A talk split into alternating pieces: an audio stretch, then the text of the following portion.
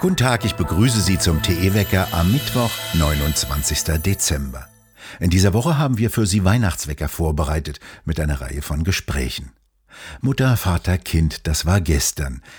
Die Familie der Zukunft soll völlig austauschbar werden. Das, was den Kern einer Gesellschaft ausmacht, nämlich die Familie, die kleinste Einheit einer Gesellschaft, soll zerstört oder modernisiert werden, wie es im Koalitionsvertrag der neuen Bundesregierung heißt. Wir sollen eine offene, vor allem bunte Solidargemeinschaft werden. Selbst die privatesten Dinge wie die Familie, das Geschlecht, die sexuelle Orientierung und Partnerwahl, alles steht auf dem Prüfstand, schreiben Sie, Pauline Schwarz, Autorin bei Tichys Einblick. Sie haben sich den Koalitionsvertrag daraufhin angesehen, was Grüne und SPD dort für Vorstellungen über die Familie der Zukunft entwickelt haben. Und bei all diesen Verrücktheiten ist die FDP übrigens ganz vorne mit dabei. Frau Schwarz, wohin soll denn die Reise gehen?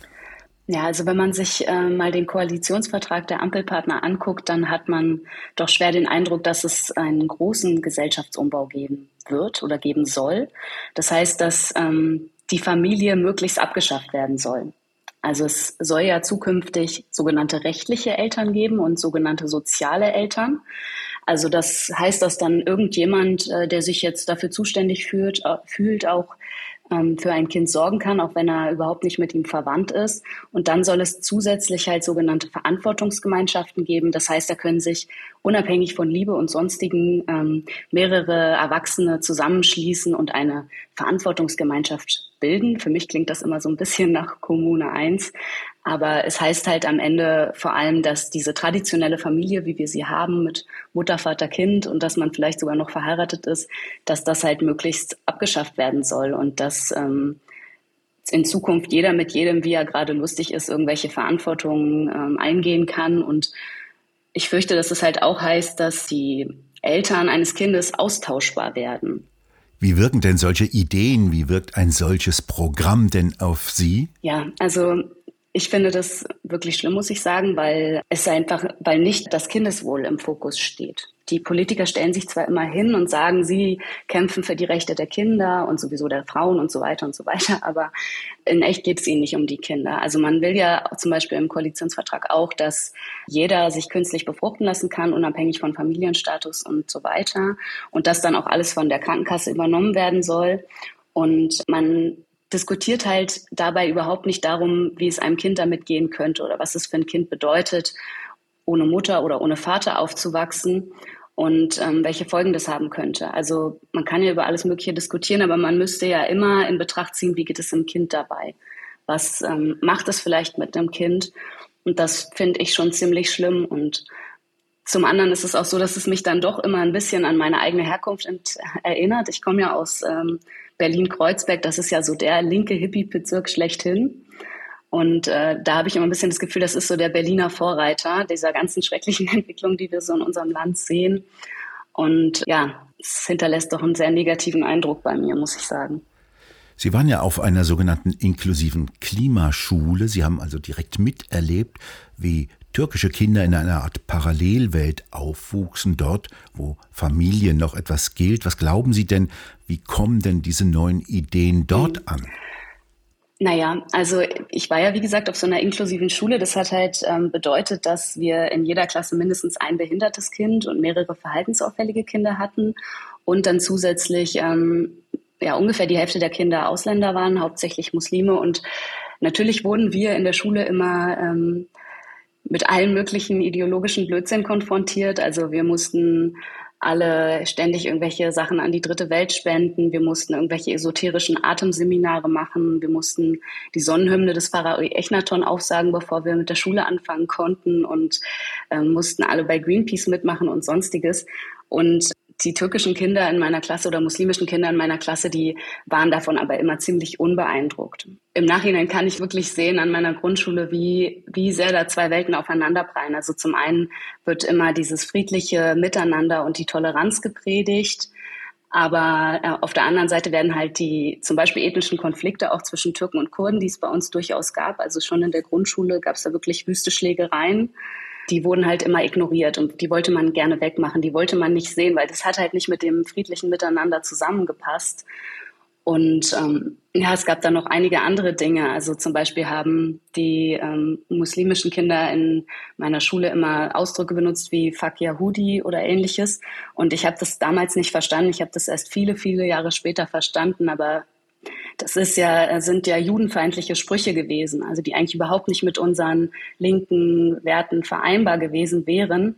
Aber das hat uns halt als Kind auch niemand erklärt, da hat niemand darauf hingewiesen und auch niemand ein Problem gesehen. Also man kann sagen, dass es wirklich immer so eine muslimische Subkultur gleichzeitig gab, die zwar in diesem linken System irgendwie eingebettet war, aber davon halt unbeeindruckt geblieben ist die aber sehr stark auf traditionelle Werte setzt, nämlich Familie, Bindung in Clans.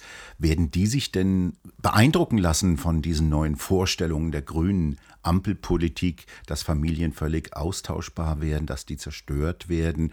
Oder was passiert denn dann gesellschaftlich, wenn dann zwei Parallelgesellschaften nebeneinander entstehen? Ja, also ich glaube nicht, dass die sich davon in irgendeiner Weise beeindrucken werden lassen. Es wird am Ende wahrscheinlich so kommen, dass die deutschen Familien sich danach richten müssen oder danach richten werden, dass sie zunehmend verfallen und die äh, muslimischen Kulturen davon halt völlig unbeeindruckt bleiben.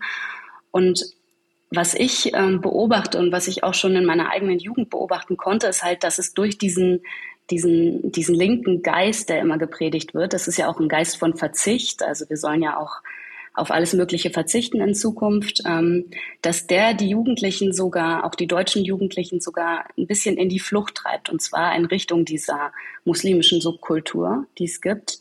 Also das kann man schon daran sehen, wenn man einmal so einen flüchtigen Blick in die deutschen Charts wirft das, äh, da sieht man dann hauptsächlich Deutschrap-Lieder, die sind ähm, größtenteils von muslimischen Künstlern und da geht's halt immer darum, das neueste und größte Auto zu haben, einen coolen Lambo, einen coolen Mercedes, einen coolen Benz und ähm, dass man halt Geld hat, dass man sich was aufbaut. Also dieser dieser, ähm, die Geschichte dahinter ist eigentlich immer dieselbe und zwar, dass man halt von ganz unten nach ganz oben kommen kann und einen keiner aufhalten kann. Also es ist auch immer mit irgendwelchen kriminellen Aktivitäten verbunden, aber das ist halt so ein ähm, Geist, der die Jugendlichen dann dadurch anspricht, weil sie eben nicht verzichten wollen, sondern eben doch gerne Auto fahren wollen später und sich doch gerne was aufbauen wollen und Geld haben wollen und in Urlaub fahren wollen.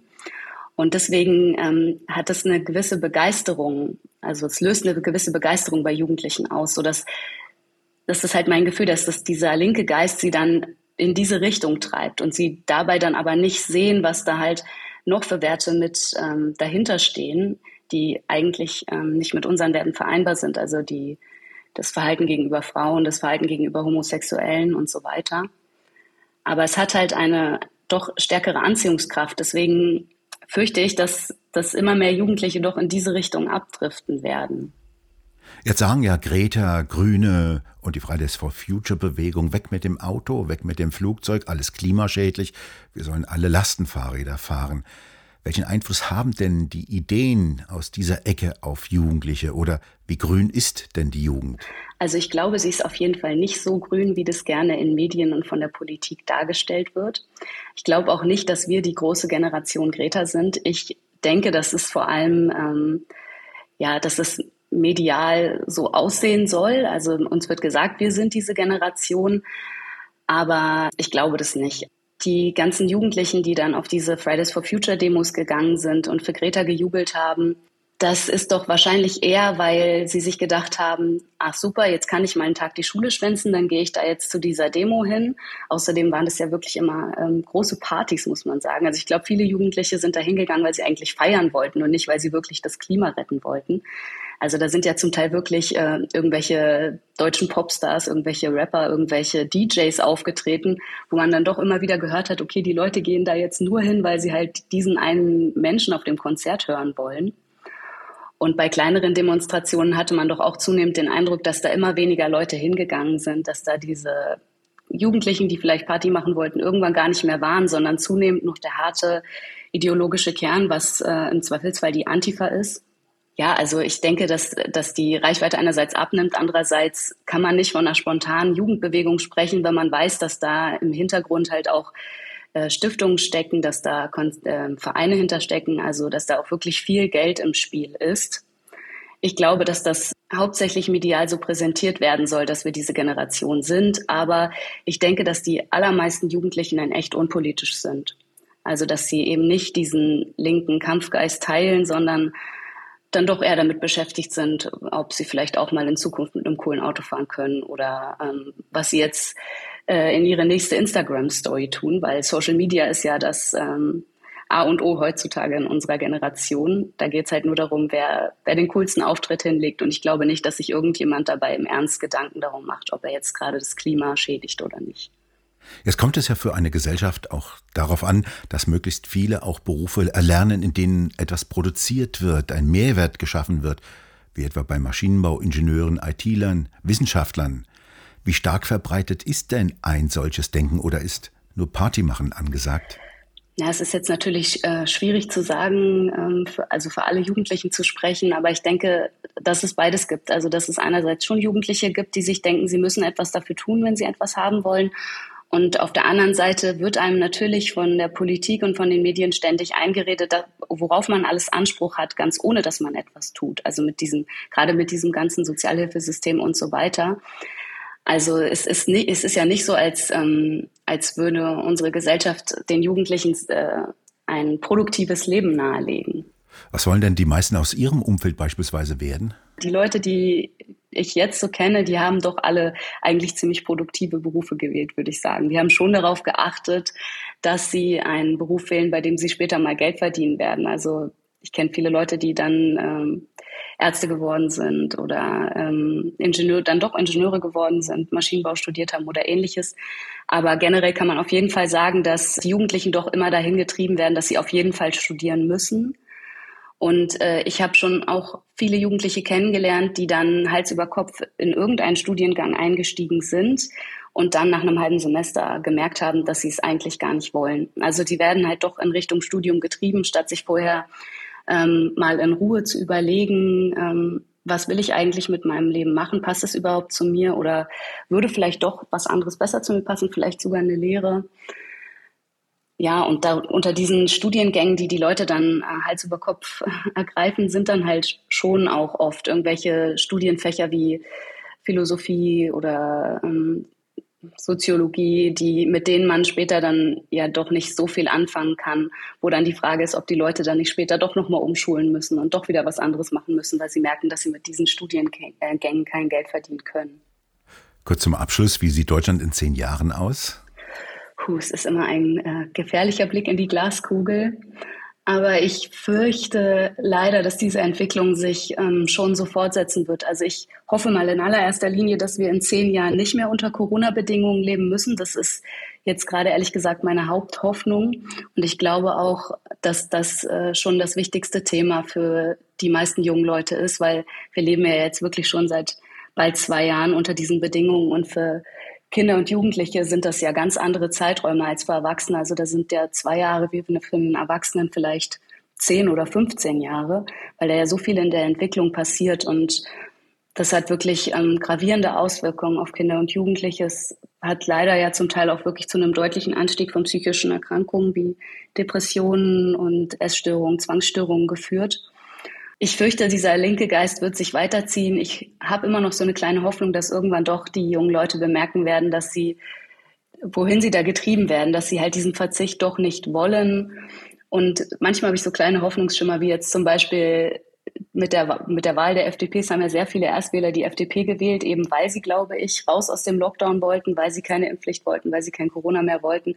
Und sie sind ja doch jetzt sehr bitter enttäuscht worden, weil die FDP ja jetzt doch die gesamte Lockdown-Politik mitträgt und zumindest für die Impfpflicht für medizinisches Personal ist. Und ich hoffe dann immer ein bisschen, dass diese Leute, die jetzt so bitter enttäuscht wurden, dann vielleicht in Zukunft doch nochmal darüber nachdenken, wen sie wählen wollen und ähm, dass sich da vielleicht dann auch mal eine Gegenbewegung gegen diesen linken Mainstream entwickeln könnte. Herzlichen Dank für das Gespräch. Mehr von Pauline Schwarz können Sie bei TE auf der Webseite als auch in der Druckausgabe lesen. Die bekommen Sie im gut sortierten Zeitschriftenhandel oder direkt im Onlineshop bei www.tichiseinblick.shop auf der Webseite. Dort können Sie die Ausgabe auch als PDF-File herunterladen. Wir bedanken uns fürs Zuhören und schön wäre es, wenn Sie uns weiterempfehlen würden. Wir hören uns morgen wieder, wenn Sie mögen.